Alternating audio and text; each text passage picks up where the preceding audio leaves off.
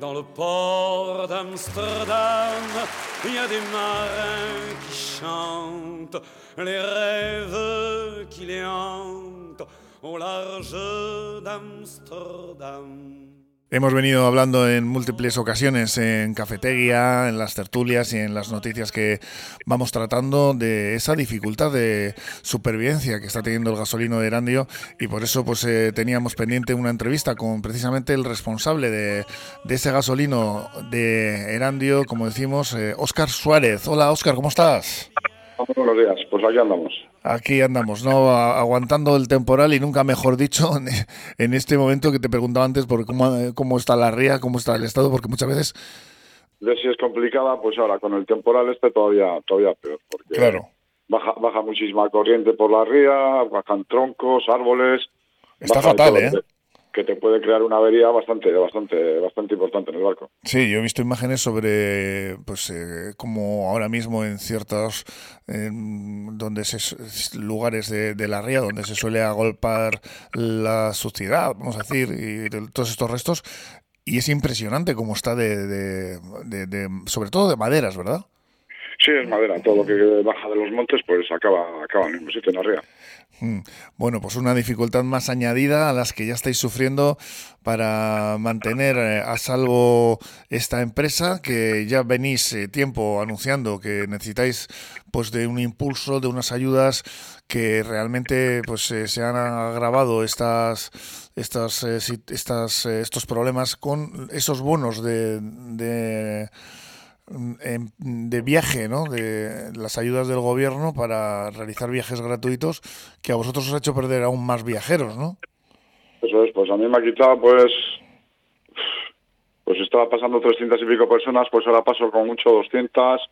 Con este temporal está pasando 50 personas a la ah. mañana y 50 a la tarde. 50 valientes, ¿no?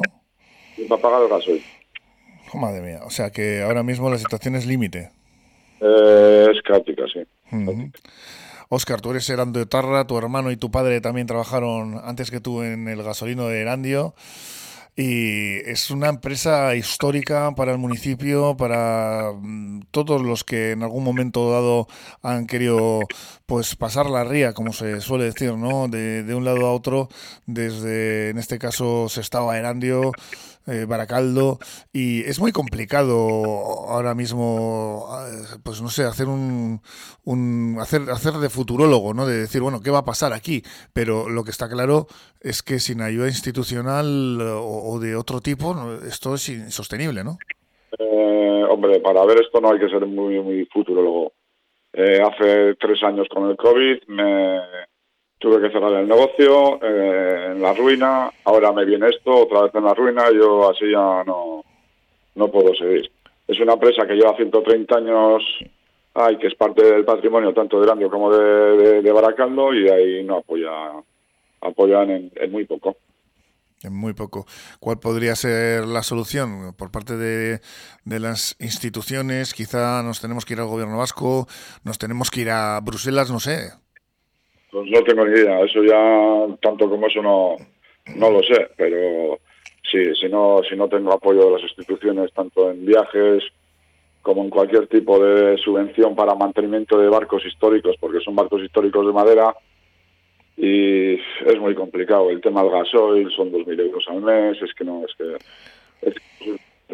Estamos hablando de tres botes de madera con 12 metros y, claro, el mantenimiento es tremendo.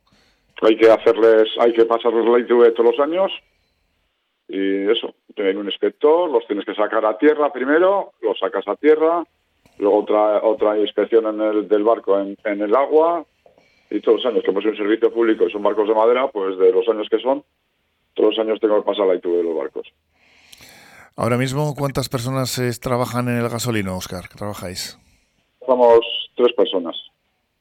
Tres puestos de trabajo que en las circunstancias en las que estamos, que hoy en día, pues ya estamos viendo que la precariedad laboral, eh, hemos hablado de ello precisamente en la tertulia y lo hacemos prácticamente a diario, está la orden del día y desaparecen empresas, pues no estamos como para, para que desaparezcan más empresas, ¿no? Y, menos una con 130 años de trayectoria y parte de la historia de, la ría y de nuestro acervo cultural como te digo, es parte del patrimonio de Erando y de, y de, de, y de Baracaldo, pero patrimonio será para mí y para ti, pero para esta gente no, no creo que entiendan la palabra patrimonio. Encima, a medio largo plazo, amenaza también la implantación de ese puente, que ya sería pues casi la gota que colma el vaso, ¿no? Ese puente que va a unir Erandio con, con Baracaldo. Sí, lo del puente, bueno, de momento no me preocupa, porque el puente no, no se hace de la noche a la mañana. Sí. Pero el tema del bono transporte, bueno, pues estaba hasta diciembre, lo han alargado seis meses más y yo no, no me da la empresa para llegar, para, para seguir los siguientes dos meses. Es que no, es que no. Para endeudarme, para eso, mira, cierro la empresa, vendo todo y, y hago otra cosa mariposa. Hmm. Encima ahora viene este temporal que, que no viene a ayudar precisamente. Y ahora mismo, Oscar, en esta llamada de socorro a instituciones, empresas que, estáis realizando desde el gasolino de Erandio, ¿cuál sería tu mensaje? SOS, pero ya, pero ya, porque esto se va, se va a pique. Esto se va a pique. El bote se hunde, o los tres botes en este caso están en vías de desaparición. Si no hay una reacción inmediata, y esa llamada ¿no? a las instituciones, a las empresas quizá, o a los usuarios, o a todos los que puedan eh, evitar que esto suceda, porque estamos eh, pues eh, prácticamente viendo que, que Oscar, ¿no? tú ya no puedes más. No, yo físicamente, mentalmente y económicamente, más económicamente, ya no puedo más, porque es que no, no los, los números no dan, todo está por las nubes, el bono transporte me ha matado y así estamos en la situación que estamos, claro. Ahora mismo estás eh, hablándonos de, que es una pérdida constante de dinero. Sí, sí, no, no, me han quitado, me han quitado más de 150 personas al día, pues ¿qué voy a hacer yo si no, no tengo ni para gasoil? Hmm. Sí, porque es que todos los factores van, van en tu contra, porque estamos hablando encima de esa subida de, de los combustibles que, que, viene a agravar todavía más la situación. Eso, llevo, llevo muchos años ya sufriendo situaciones así. Desde, desde la entrada del metro, la línea 2 que pasaba a Baracaldo, que trabajábamos sábados y domingos, desde entonces dejamos de trabajar los sábados y domingos. Eh, eh, el COVID, ahora esto, yo pues más en la ruina no puedo estar. Hmm. La situación se ha venido agravando desde la desindustrialización, pero también ha habido una nueva mm, construcción, nuevas construcciones en el barrio de, de Urban, de Baracaldo, pero esto ha sido insuficiente ¿no? para paliar la, situación, el, problema, ¿no? Eso es, eso es. Tengo gente, pero no... Hombre, antes estaba pasando 300 y pico personas al día, o 400. Ahora no estoy pasando Ayer pasé 50 a la mañana y 50 a la tarde, 100 personas en, hmm. en 17 horas abierto en el negocio, pues ya me dirás tú. ¿Cuál es el perfil de, de, tus de tus usuarios, los usuarios del gasolino? ¿Trabajadores o gente que no generalmente va a trabajar, no? Gente que va a trabajar, eso es. Hay muy poco turismo, vamos a decir. Sí, turismo, bueno, turismo, el tema de verano, que hago solo hacer algún viaje, alguna excursión de, despedida de soltero, cumpleaños y esas cosas. Te, hablo desde el desconocimiento, pero una pregunta. ¿El plan Bilbao Ría 2000 aquí no tendría algo que decir? Eh, pues, complicado. Complicado porque primero se fundó, luego desapareció porque se quedaron sin un duro, luego han estado vendiendo las parcelas de Baracaldo y de Urbán para edificar, pues no sé, no sé. El tema es que es complicado. A mí yo más o menos prácticamente dependo de, del puerto, del tema de arreglos del embarcadero del puerto y poco más. Pues bueno, yo me imagino que ya estás cansado de llamar a todas las puertas, ¿no, Oscar? Sí, ya me cansé, ya, ya la verdad que no estoy, no tengo ninguna esperanza de nada, de verdad.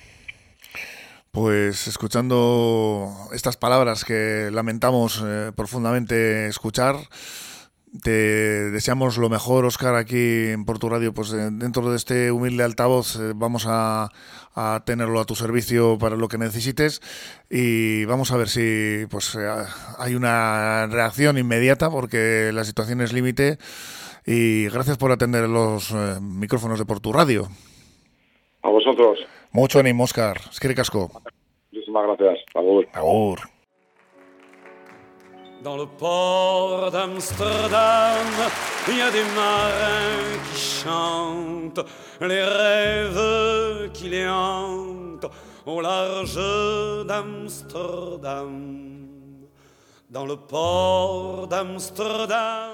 Pues con este SOS, con este mensaje desolador, este llamamiento de socorro por parte de Óscar Suárez, responsable de una empresa que lleva 130 años funcionando en la Ría, un patrimonio histórico y cultural, nos despedimos, una triste despedida, pero también un llamamiento a las instituciones, empresas, eh, usuarios y sobre todo instituciones, yo creo que son los únicos que ahora mismo pueden salvar a esta empresa de su desaparición.